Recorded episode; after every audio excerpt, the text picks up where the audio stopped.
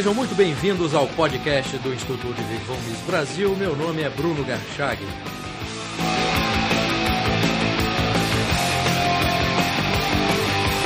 Hoje eu converso com Joel Pinheiro da Fonseca, mestrando em Filosofia pela USP e editor da revista Dicta e Contradicta.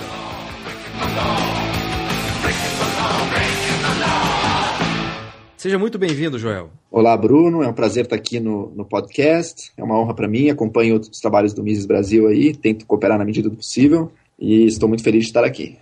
Obrigado. Joel, considerando seu texto mais recente, publicado no site do Mises Brasil, pergunto se existe alguma virtude no lucro, aqui entendido na perspectiva austríaca, obviamente, e que virtude seria essa? Bom, existe, é, é, acho que quer dizer, no lucro em si, ele é sinal, em geral, de que a pessoa teve alguma virtude aí. Como é que o empreendedor lucra, né? Ele tem que ter tido, primeiro, algum insight, alguma percepção de algo que a sociedade, de que a sociedade estava equivocada em alguma avaliação sua, ou que a maioria dos outros membros do mercado não via a realidade toda, e ele teve que ter a coragem de agir com base nessa informação. Exige uma coragem. Então, eu diria duas coisas: uma certa esperteza aí, uma, uma fineza de, de de análise da realidade e uma coragem de botar em prática, mesmo sabendo que você está, de certa forma, indo contra a opinião vigente. Então, nesse sentido, acho que tem uma coisa virtuosa aí sim, uma coragem a mais, uma, uma capacidade de dar a cara a tapa que uma pessoa que está trabalhando num emprego, e não tem nada de errado com isso, obviamente, eu mesmo, quando trabalhei, estava contratado também, agora não estou, mas a pessoa está numa situação muito mais segura. O empreendedor é alguém que está se, se colocando num risco aí. Acho que isso tem uma grande virtude que, que você acha que o lucro é tão mal visto, João? Pois é, é uma boa pergunta, né? Eu acho que vou usar uma palavra polêmica aqui, mas talvez por um certo tendência conservadora da maioria das pessoas, de não gostar de ver alguém que se arrisca, que vai além e que por isso também é mais bem recompensado. Acho que talvez seja isso que esteja por trás da. Porque o lucro não, não é mal visto apenas hoje em dia, né? Foi mal visto desde muito tempo atrás. Foi um grande trabalho, inclusive, do, do, de pensadores ocidentais de conseguirem justificar moralmente o lucro. Ou seja, eu acho que no fundo, no fundo, tem alguma, talvez, uma inveja de quem sai um pouco dos padrões e de quem tenta algo diferente e é bem sucedido. E, e também, hoje em dia, além disso, adicionado a isso, e talvez por causa disso, uma leitura, talvez, oriunda do marxismo, do, do lucro como uma exploração do trabalho. Mas acho que isso é algo mais recente. Acho que mesmo antes do marxismo, o lucro já não era bem visto. Né? Então, Entendi. Ah, nesse mesmo texto que, que eu me referi na primeira pergunta, o nome do texto é Virtude do Lucro, né? É, você tenta discutir o papel econômico do empreendedor e mostrar sua importância, algo hum. que o pensamento austríaco sempre valorizou e celebrou. Se a atuação do empreendedor na economia e na sociedade é tão valiosa, por que a política econômica, no caso do Brasil, eu me refiro à política econômica do governo, desestimula e em alguns casos até impede o desenvolvimento do empreendedorismo? É, eu acho que essa percepção da importância do empreendedor não é partilhada por todo mundo, né? especialmente por quem está no governo. Eu acho que muita gente não tem essa percepção de forma alguma, pelo contrário. Acho que hoje em dia talvez estamos começando a ter uma visão mais positiva do empreendedor e do empresário, mas muitas vezes é a visão de que ele é alguém que quer lucrar às custas da sociedade, é um inimigo, ou, ou alguém não tão importante, ou, ou, então que o processo empreendedorístico é algo meio que automático, e que o, o mais importante mesmo é o governo e as políticas dele, que acabam muitas vezes indo contra. Mas acho que é isso, uma falta de, de entendimento econômico até. Mas é uma coisa esquisita, né? Porque para o Estado seria muito bom que a sociedade enrique enriquecesse ainda mais, que o empreendedorismo florescesse e prosperasse ainda mais, porque com isso ela conseguiria é, ter uma, uma, uma expropriação maior das riquezas que a sociedade produz, não? Um caso extremo, sim. Um caso extremo, você pode pensar que ajudando a livre iniciativa, ou até talvez baixando os impostos, o total arrecadado pelo Estado cresça. Mas em, na maioria dos casos, acho que não é esse o caso. Acho que você tem um trade-off. Um, acho que você tem uma situação em que você, limitando mais o empreendedorismo e cobrando mais impostos, o Estado de fato arrecade mais. Pode, e... ser, pode ser um medo mas, de, mas de perda de poder, não? E também uma perda de poder, porque mesmo numa sociedade mais próspera, com um empreendedorismo mais livre, o Estado talvez estivesse arrecadando mais, mas isso significaria também que ele estaria com menos controle sobre a sociedade. Ele ia ter menos regulamentações, ele ia ter menos poder de fechar um negócio.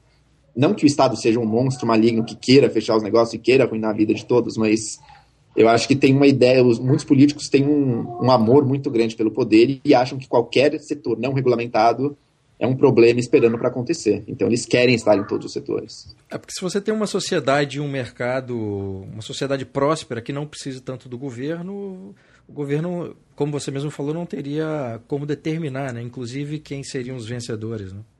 Exatamente, exatamente. E muito do que o governo faz hoje em dia, muito do que ele se vende de, de propostas políticas, de visões de sociedade, de, de manobras geopolíticas, ele tem um escopo muito mais limitado para esse tipo de decisão, se, se o papel dele na sociedade fosse menor.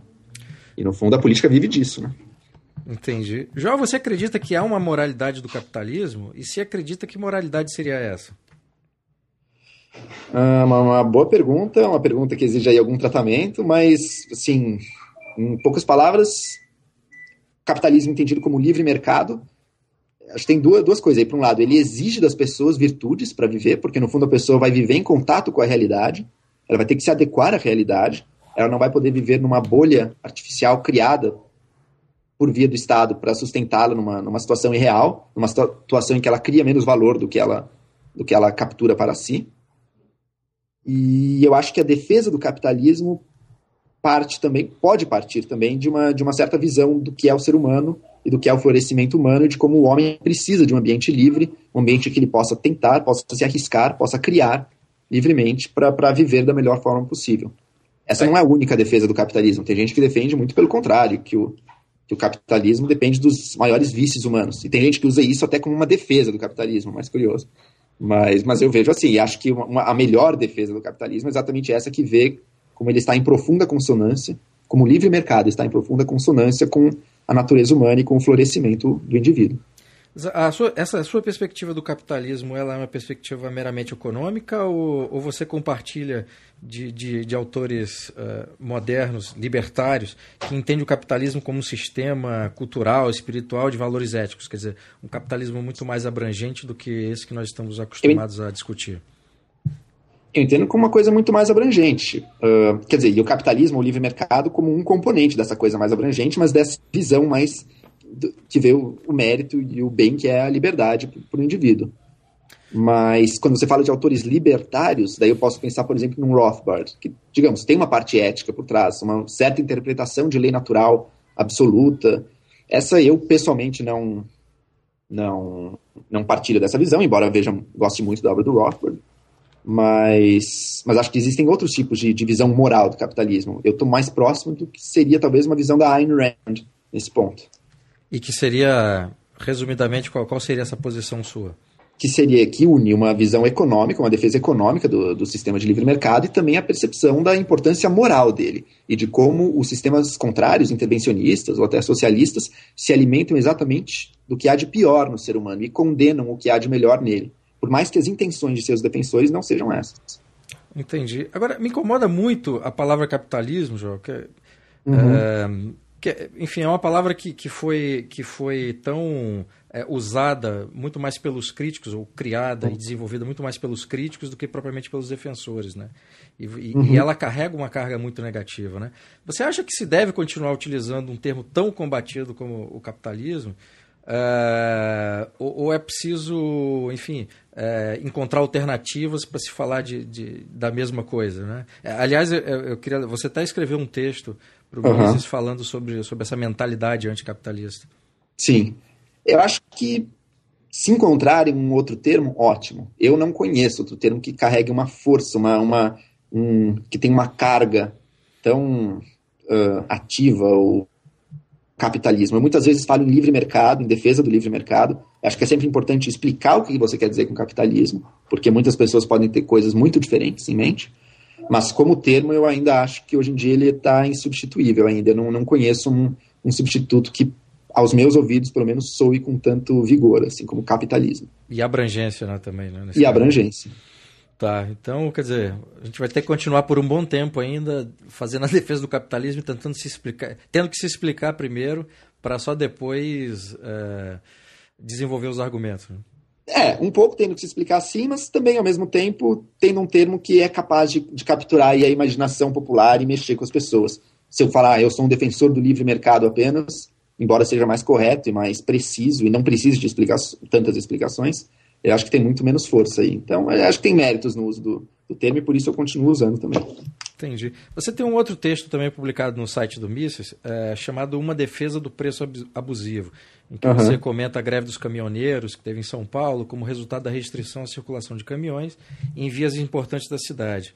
É, e nesse texto você argumenta que os postos de combustíveis que aumentaram os preços dos produtos não estavam explorando o consumidor e que ele próprio, Sim. quer dizer, o consumidor não pensava dessa forma, apesar da gritaria geral que houve por causa do, do reajuste temporário. Eu gostaria que você explicasse um pouco esse argumento e fundamentasse uhum. essa sua posição desenvolvida no é. texto. Primeiro eu vou fazer uma matização aí. Eu acho que muitos consumidores pensam dessa forma assim: estou sendo explorado por um posto. Mas o que eu acho é que as ações dele revelam que, no fundo, ele teria elementos para perceber que não é esse o caso. Ele está indo no posto abastecer gasolina mesmo ao preço mais alto. Ou seja, ele mesmo julga que ainda é um bom negócio para ele abastecer a gasolina, dadas as condições atuais. O que eu acho é que, numa situação em que um bem com o qual você sempre contou se torna repentinamente muito mais escasso, isso frustra suas previsões sobre a realidade, frustra a sua ideia do que você gastaria no posto naquele dia. E isso naturalmente te deixa com alguma raiva que muita gente acaba direcionando para o dono do posto, para o homem que está fornecendo o serviço e que está cobrando mais. Mas acho que, esse, que essa frustração natural ela acaba é injusta essa, essa transferência da, da raiva para uma culpa do, de quem está te fornecendo. O homem está ali ó, te fornecendo um serviço valioso, um bem valioso, por isso ele cobra tanto o bem se tornou mais escasso, e é exatamente a escassez que determina o valor do bem, ou seja, ele agora vale mais, que nem água no deserto. No meio do deserto, a água vale muito mais do que no meio de um rio. E, e ao fazer isso também você tem, versus, você tem os benefícios econômicos. Por quê? Porque numa situação de escassez você precisa usar menos. E quando o preço sobe, as pessoas compram menos do bem, usam menos do bem, o consumo é racionalizado. E quem mais precisa, as finalidades mais urgentes é que vão ser atendidas as menos urgentes não serão atendidas, ou serão menos atendidas.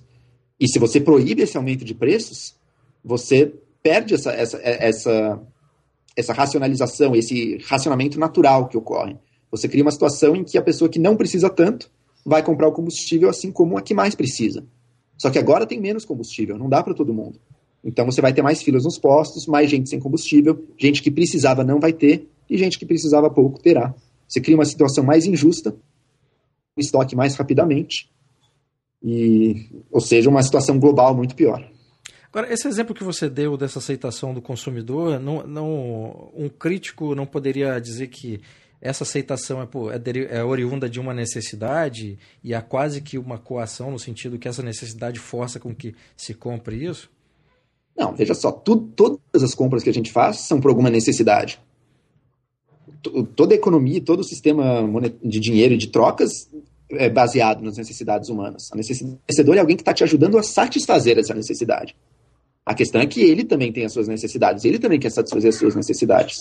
E por isso a gente tem esse sistema de trocas, e não apenas de doação ou de trabalho escravo, que seriam as alternativas. E quando um bem é mais escasso, o valor dele é mais alto. Você não tem como fugir disso. Se você me dissesse que o fornecedor está ali te proibindo de pegar aquele bem, aquele serviço em outro lugar, daí eu concordaria com você. Então ele está explorando o consumidor, forçando ele a pagar um preço mais alto, que é o que faz um monopolista. Quando ele consegue uma licença do governo, proíbe outros fornecedores e, portanto, pode cobrar a mais. Aí você tem um elemento de exploração. Mas um fornecedor oferecendo um bem ou serviço, por mais que ele esteja cobrando caro, ele não está te obrigando a ir ali. Você pode ir em outro se você quiser. E se não tem nenhum outro cobrando o preço que você gostaria, então quer dizer que o que você gostaria, infelizmente, não está muito adequado à realidade da, da escassez daquele bem atual. E é um fato da vida, pode até deixar o consumidor com alguma raiva ou frustração, mas de forma alguma o fornecedor é culpado por aquilo. Pelo contrário, o fornecedor é quem está ajudando a aliviar aquela situação de necessidade. Baseado nessa sua explicação que eu concordo, Joel, como é que você explica que numa situação como essa, em que é, mesmo que o preço do produto esteja um pouco mais alto do que normalmente uhum. teria por uma situação de escassez, é, parte da população reage de forma muito agressiva e tende a não aceitar esse tipo de argumento. E por outro lado, você tem um Estado monopolista que em, determinadas, uh, em determinados setores decide quem é que pode, quem é que não pode fazer e até impede a sociedade de poder consumir alguns produtos. E, e, e essa, essa mesma sociedade que rejeita isso, no caso do mercado, aceita essa, essa posição uh, do governo. Como é que você me explica esse paradoxo? É, acho que tem muitas inconsistências. É natural do ser humano não ter uma visão de mundo plenamente coerente, todos os fatos no lugar. Acho que uma coerência perfeita talvez ninguém tenha, mas às vezes incoerências muito gritantes e muito óbvias podem existir na mente da, das pessoas. Elas não percebem todos os elementos em jogo, não percebem o tipo de retórica que é usado, digamos, para que só possa existir, para que o serviço de ônibus, por exemplo, tenha que ser dado, tem que ser monopolizado ou cartelizado na mão de algumas empresas, ou às vezes até dado pelo próprio Estado, pelo próprio governo, o município. E acho que você tem um monte de argumentos aí meio inconsistentes pairando e que as pessoas se querem defender as posições estatais se apropriam de alguns em alguns momentos e de outros em outros momentos.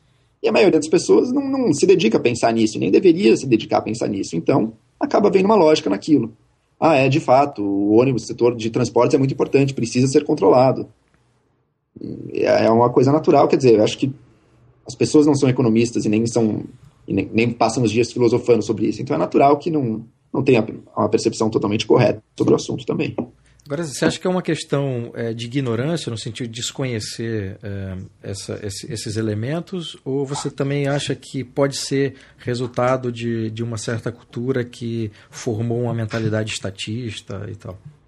Eu acho que as duas coisas, né? Essa é uma cultura que, que favorece alguns tipos de ignorância. Embora o brasileiro, pelo menos na minha percepção pessoal, não seja particularmente uh, estatista ou goste do Estado. Normal as pessoas não gostarem do governo, não gostarem de nenhuma instituição, no fundo, serem bastante individualistas nesse sentido, mas, mas também se adaptam à situação que foi, vão levando a vida e, e são bastante passionais também. Então, eu acho que tem uma questão cultural e, e ela está ligada a essa questão dessa ignorância. Também poderíamos levantar, sei lá, o currículo das escolas inclui biologia, inclui geografia, mas não inclui nenhum básico de ciência econômica, por exemplo. Tá aí outro, outro elemento que poderia, que poderia estar por trás dessa ignorância. Entendi. Num outro texto que você, dessa vez um texto que você escreveu por Ordem Livre, chamado Alma do Debate Econômico, é a segunda parte desse texto, aliás, é, você diz que o mérito social do capitalismo é promover a harmonia entre os interesses do homem, dos homens, desculpa. É, a minha pergunta é: esse mérito, em vez de ser do capitalismo, não seria dessa necessidade dos homens de construírem essa harmonia nesse, e, e aí para citar uma outra frase sua, nesse conjunto maior que são as transações voluntárias? É, ou seja, isso vai além das relações econômicas? Eu acho que é algo, algo, que vai além das relações estritamente econômicas, mas o que eu chamo de capitalismo é justamente a liberdade, o espaço em que as pessoas podem é, estabelecer essas relações mutuamente benéficas. Tá? No caso aí, pensando nas trocas que envolvem dinheiro, mas podemos envolver muito mais. Então, quer dizer, quando eu digo que o mérito é do capitalismo, eu quero dizer, olha, o, esse sistema tem esse mérito de permitir que isso aconteça, não é que ele faz alguma coisa. A gente não pode pensar num sistema como algo que é implantado na sociedade. No fundo, o capitalismo, o livre mercado, é deixar a sociedade existir e deixar as pessoas transacionarem umas com as outras naturalmente e deixarem que elas se relacionem umas com as outras. E acho que tem uma benevolência humana aí que, que entra em jogo, é claro. E que, no fundo, é ela que, ela que é a, a causa real da, das transações humanas e do, das coisas que os homens fazem. Mas, quer dizer, o sistema está aí como uma causa no sentido de que, olha, ele dá as condições necessárias para que essas transações ocorram. João, você tem escrito textos fazendo uma crítica a um certo conservadorismo em voga no Brasil. Que conservadorismo é esse? Qual é o principal problema que você identifica nessas ideias conservadoras que você que serviu de análise a essa sua crítica? Bom, uh, acho que aí tem dois conservadorismos que estão em jogo, né? Um deles foi o que foi exposto aí meio recentemente por dois artigos de jornal, um deles do André Lara Rezende, o outro do João Melão Neto, e que é eu chamo de um conservadorismo como uma falta de teoria ou como uma falta de sistematização racional da política. Um conservadorismo que se limita a afirmar que, olha, no passado, muitos sistemas e muitas abordagens diferentes devem ter sido tentadas, as melhores sobreviveram, as que chegaram até nós são as que sobreviveram, portanto devem ser as melhores. Nós somos meros anões nos ombros de gigantes e não, e não, te, não devemos ter o, a pretensão de saber mais do que nossos antepassados e, portanto, a gente deve basicamente reproduzir o que eles nos legaram, no máximo fazendo uma mudança aqui, outra ali, mudanças marginais, talvez graduais, mas sem nenhuma direção certa, sem nenhuma sistematicidade por trás delas. E que, no fundo, eu interpreto isso um pouco como dizendo: olha, a razão humana, a razão individual humana, não é capaz de descobrir o melhor caminho e a, melhor organização política para o homem. É uma posição que eu discordo. Eu acho que ela, ela mata a política e acho que ela cede a tudo que está aí, que tem uma história muito, muito bem definida e contingente, que não precisaria ter, ter sido assim e que nós podemos mudar. Eu acredito muito mais no poder da razão humana aí na, na organização política. E o outro tipo de conservadorismo é um conservadorismo mais religioso, que é similar a esse talvez, mas que tem uma coisa mais de, olha, a gente está conservando valores revelados por Deus ou defendidos por alguma por, por, algum livro sagrado, talvez a Bíblia.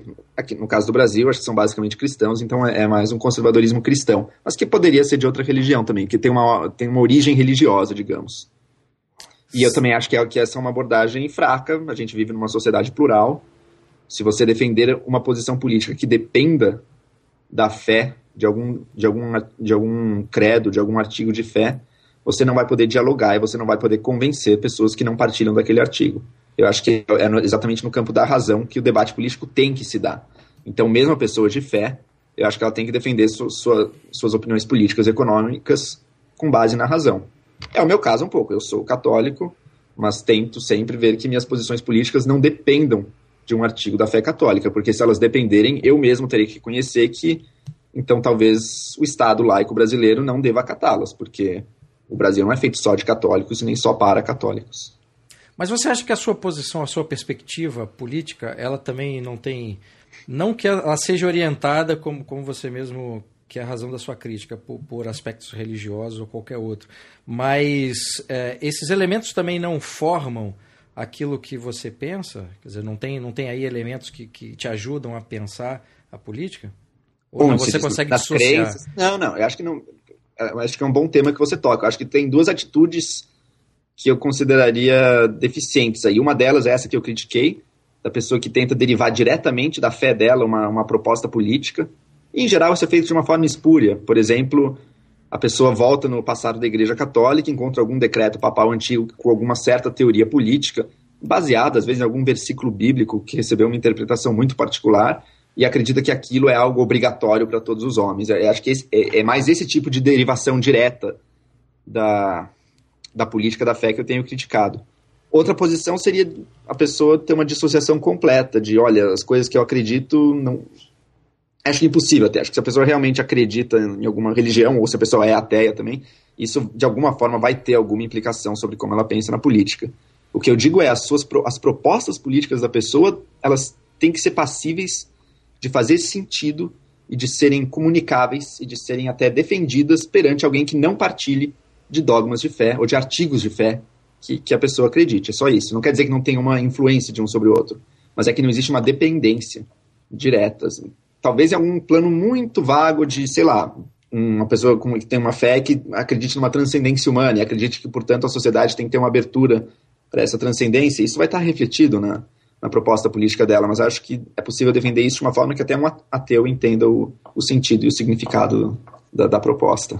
É, só para orientar os, os, ouvintes, você citou no, no, primeiro caso aquele primeiro conservadorismo, citou uhum. quais foram as, as, as, bases da sua crítica, né? foram os textos do João Melão Neto e do André Lara Rezende. No Isso. segundo caso, você é, dialogou, digamos assim, com o Nivaldo Cordeiro através do blog, não foi isso? Exatamente, teve um artigo do Nivaldo Cordeiro, teve algum outro articulista do Mídia Sem Máscara que também participou, agora eu, o nome dele me foge à memória.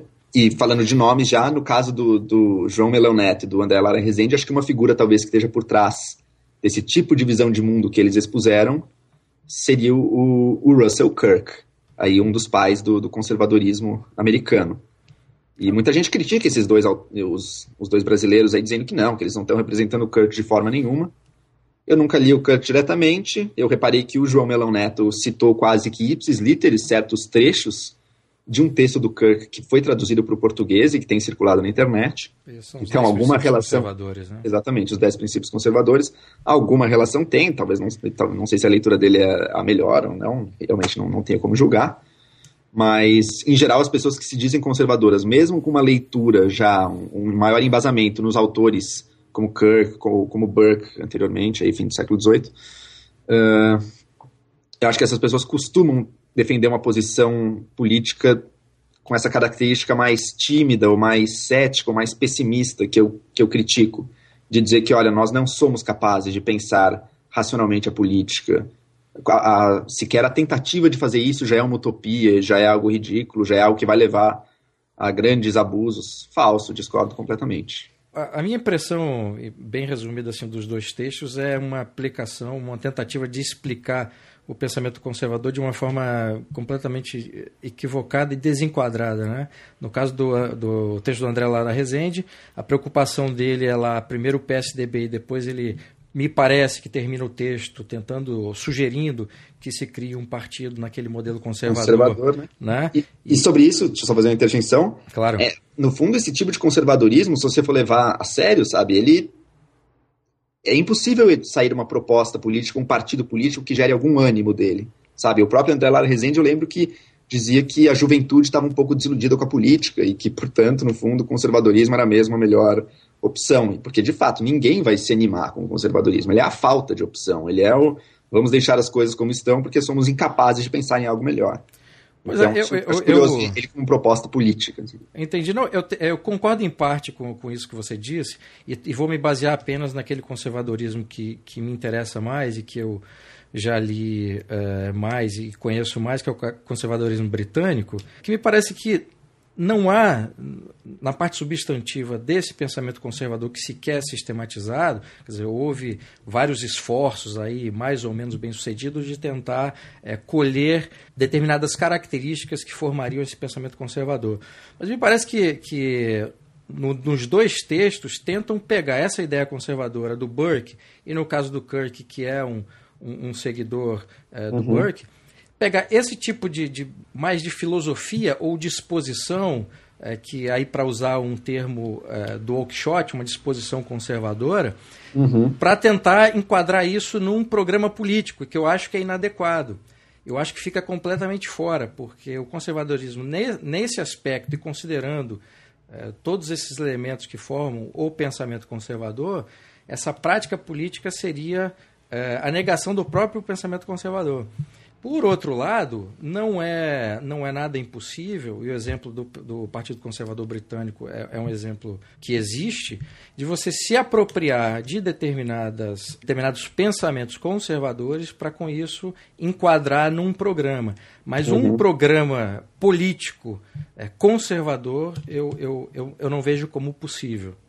É, pode ser, pode ser, exatamente. Talvez os próprios aí autores brasileiros estejam fazendo uma leitura aí enviesando para um, um caminho que não deveria ser, ser levado.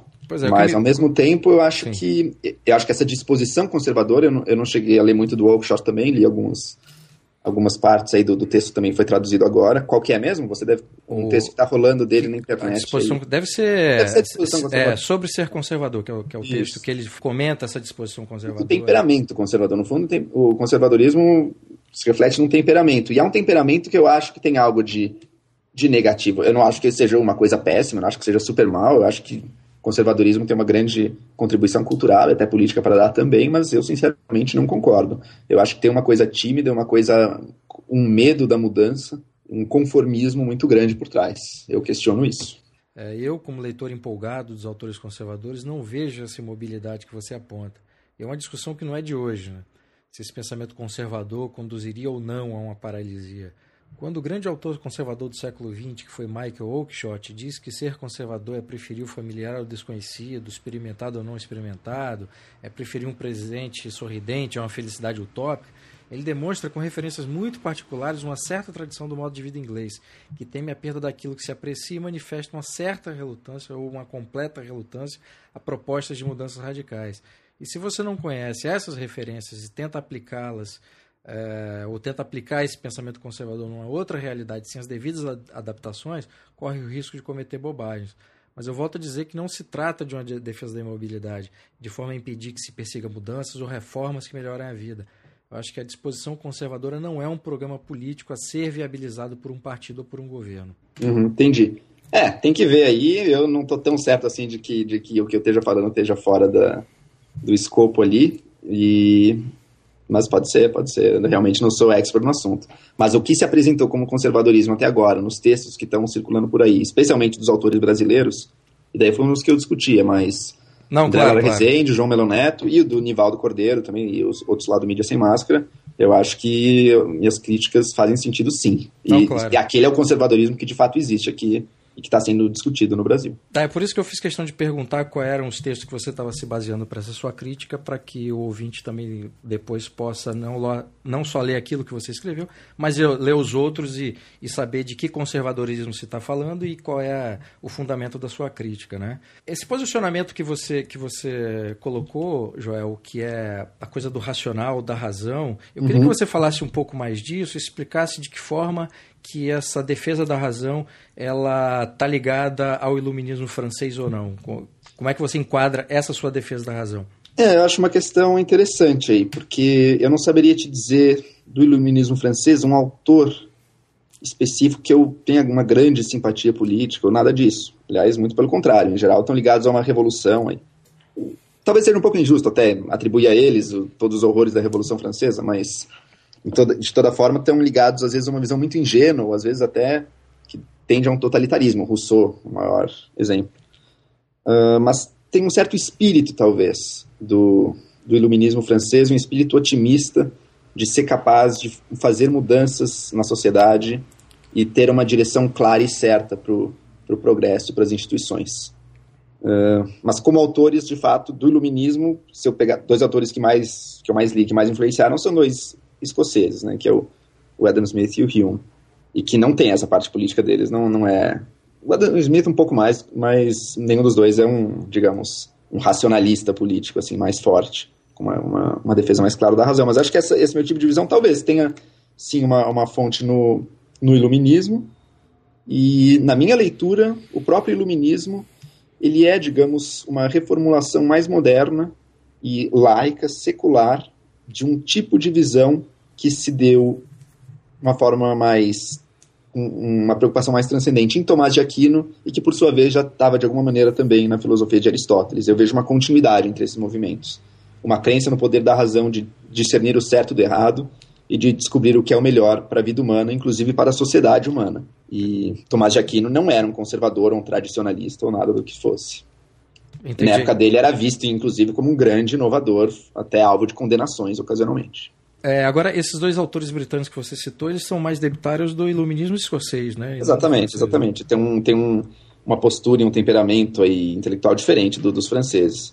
Mas, mas, eu não saberia dizer no iluminismo francês um autor que me, me reflita o que eu penso. Não sei se tem, mas acho que tem um espírito do iluminismo francês, que talvez esteja um pouco ingênuo também, mas que estava correto nisso. Que a razão humana é capaz, sim, de conhecer o que é bom e é capaz de sistematicamente implementá-lo na prática. E acho que o grande um, um, autor que defende isso muito é a Ayn Rand. Não é mais iluminista, século XX já, mas é alguém que está na mesma linha e daí com uma proposta política, econômica e ética muito clara. Ela, Agora, eu acho que é um expoente moderno disso. Agora, essa posição você não acha que recai naquele racionalismo dogmático que, que o Karl Popper é, criticava? E o Oakeshott também, é, de certa forma, se referiu a ele? Depende do que você chamar de dogmático. Eu acho que a pessoa tem que estar sempre disposta a reconsiderar seus argumentos, a questionar suas premissas, mas isso não pode deixá-la. Isso não pode fazer com que ela neutralize as consequências práticas das suas próprias ideias também. Eu acho que, olha, sabendo o que eu sei e o que eu estudei de economia, eu não vejo como eu não possa defender um programa econômico que, digamos, seja, por um lado, sistemático, seja parte de uma teoria, não é um, um um, eu não defendo políticas com base no que as experiências cada contingentes vão nos mostrando para a gente tentar pragmaticamente resolver pequenos problemas aqui e ali. Não é parte de um programa teórico, e mas aberto à discussão racional. Acho que o principal aí é a discussão racional que evita cair no dogmatismo. Então, só para só explicar assim, para o ouvinte o que, que o Pop entendia como racionalismo dogmático, era a não aceitação de nada que não pudesse ser defendido com base em argumentos ou na experiência, uma crença que a razão poderia ser a resposta para todas as questões uh, humanas. Todas as questões humanas, acho que não. Acho que a gente sempre vai ter coisas que a gente não consegue solucionar puramente, de forma puramente racional. Eu, aliás, como cristão, tem coisas que eu acredito e que eu não tenho como te dar uma prova racional aqui. Mas, no âmbito da política e em grande parte no da ética também, eu acho que é principalmente um, uma questão de discussão racional, de argumentos, de provas.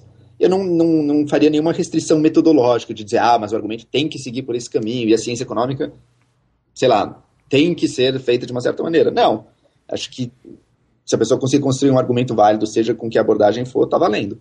Mas é, é tudo no âmbito da razão humana. Nesse sentido, eu não vejo nada de dogmático nisso. Pelo contrário, eu acho que é isso que previne, é isso que não deixa a gente cair numa mera, uma situação de subjetiva, em que cada um defende uma, uma opinião sua sem conseguir sustentá-la racionalmente, e que no, no campo da prática significa que alguém vai se sentir no direito de impor alguma opinião, já que são todas igualmente arbitrárias.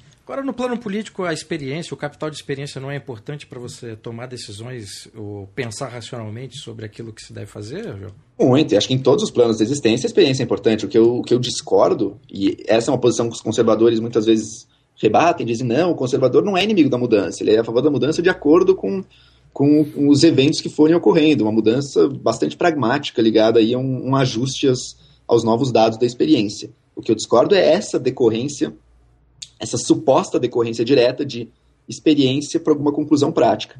Eu acho que sempre se passa por uma teoria que, sim, também está em alguma maneira ligada, provavelmente, a alguma experiência, ou é uma experiência que passou por um processo racional e por um processo de, de, de argumentação, mas a experiência enquanto tal, ou o fato concreto da realidade enquanto tal, ou dado histórico enquanto tal, não, nos, não dá para a gente nenhuma solução prática. A gente tem que aplicar a gente tem que interpretá-lo à luz de alguma teoria, sempre. Então, a, a, mera experiência, o mero dado, não dá resposta nenhuma.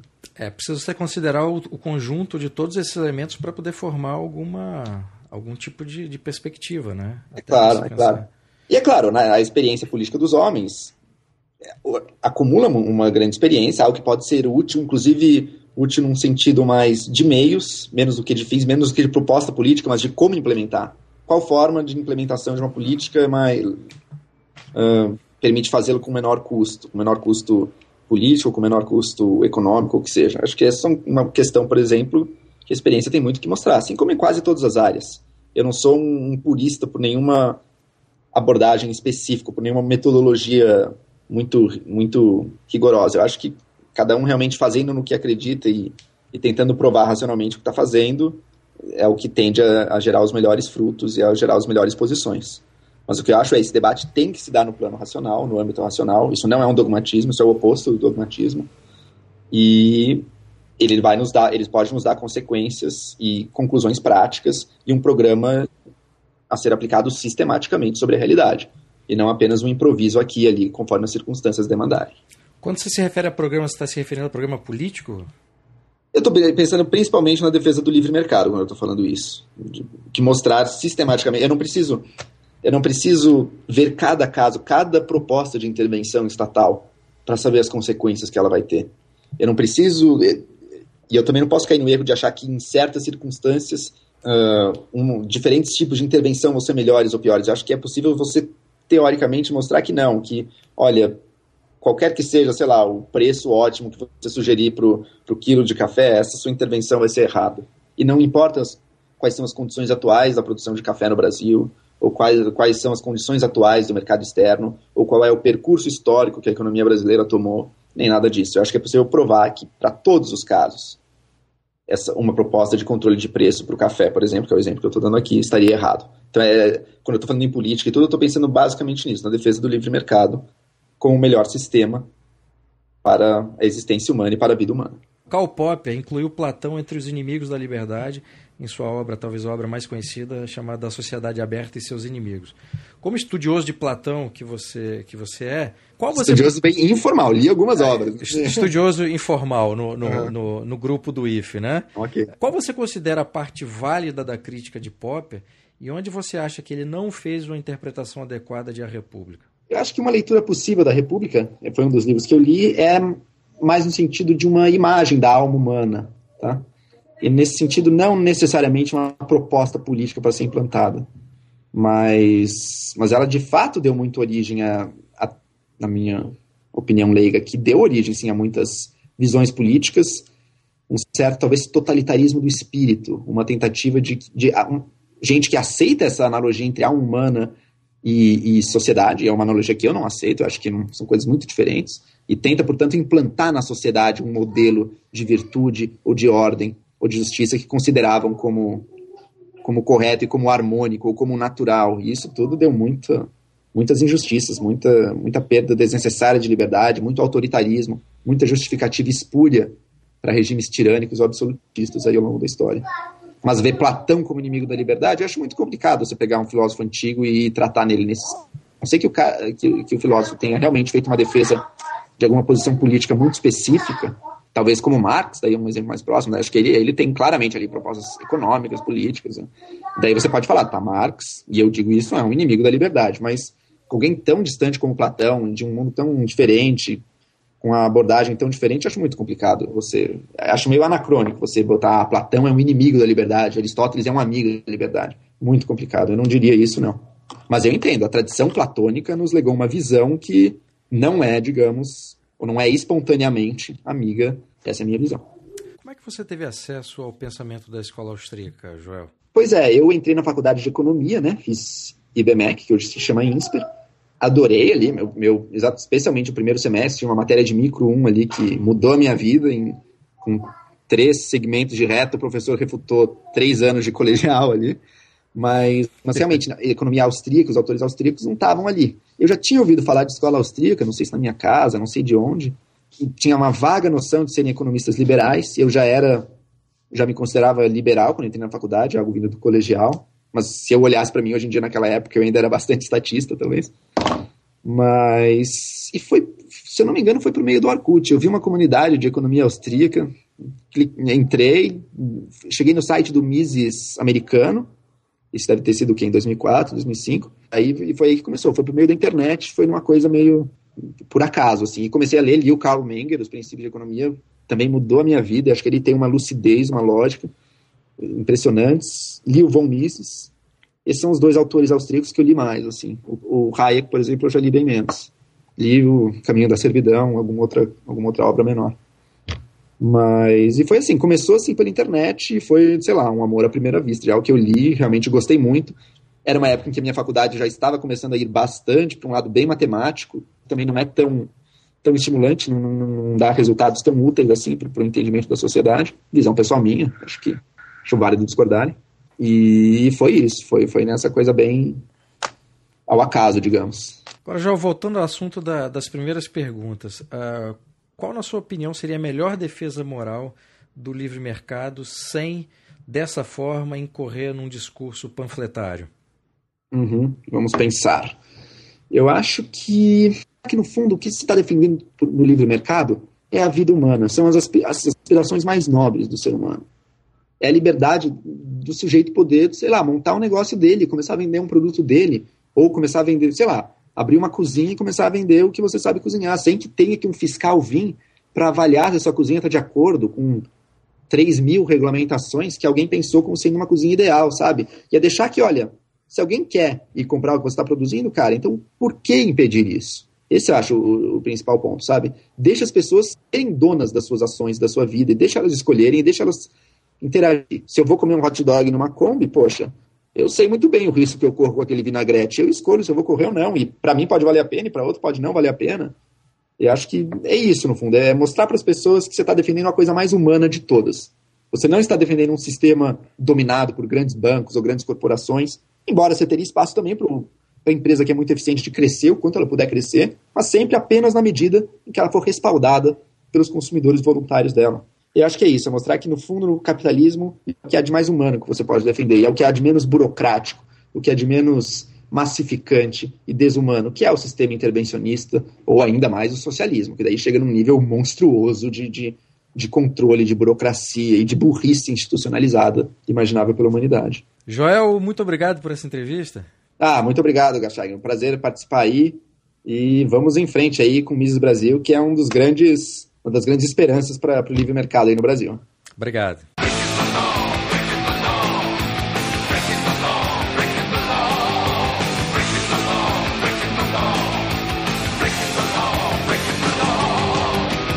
Este foi o podcast do Instituto Ludwig Gomes Brasil. Meu nome é Bruno Garchag.